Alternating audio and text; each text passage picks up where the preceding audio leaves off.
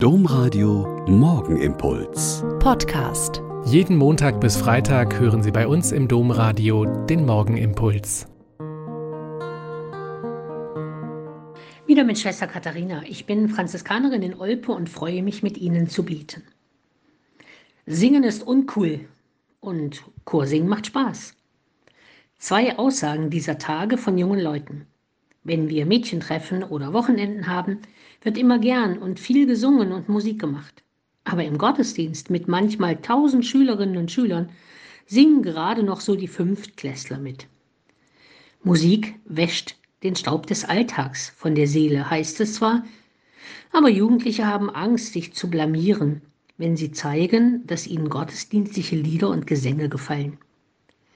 Heute ist der Tag der heiligen Cecilia, einer frühchristlichen Märtyrerin, die zur Patronin der Kirchenmusik ernannt worden ist. Warum eigentlich ist nicht ganz so klar.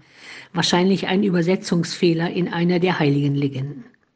Aber unendlich viele Chöre und Sängerfeste tragen ihren Namen und machen ihr alle Ehre. Liturgie ohne Musik, Gottesdienste ohne Gesang, Stundengebete ohne Orgel. Wir haben es in den Hochzeiten der Corona-Pandemie erlebt und es war wirklich nicht schön. Es geht einfach nicht. Sie kennen das doch auch. Wenn in einer vollen Kirche ein brausendes Orgelspiel oder ein vielstimmiger Chor klingt, bekommen wir schon mal Gänsehaut, weil es so schön ist und weil es uns packt. Nach einem Benefizkonzert haben vier Chöre mit allen Besuchern ein Lied zum Schluss gemeinsam gesungen. Und man konnte ringsherum sehen, dass manche Leute Tränen in den Augen hatten. Göttlich schön. Viele Bereiche unseres Inneren werden durch Musik und Gesang erst erreicht, wo Worte kaum etwas auslösen. Meine Oma kannte noch die Weisheit, Gesang ist doppeltes Gebet, weil eben nicht nur Verstand und Mund zusammenklingen, sondern Herz und Seele und der ganze Körper. Und dann ist es egal, wo wir singen.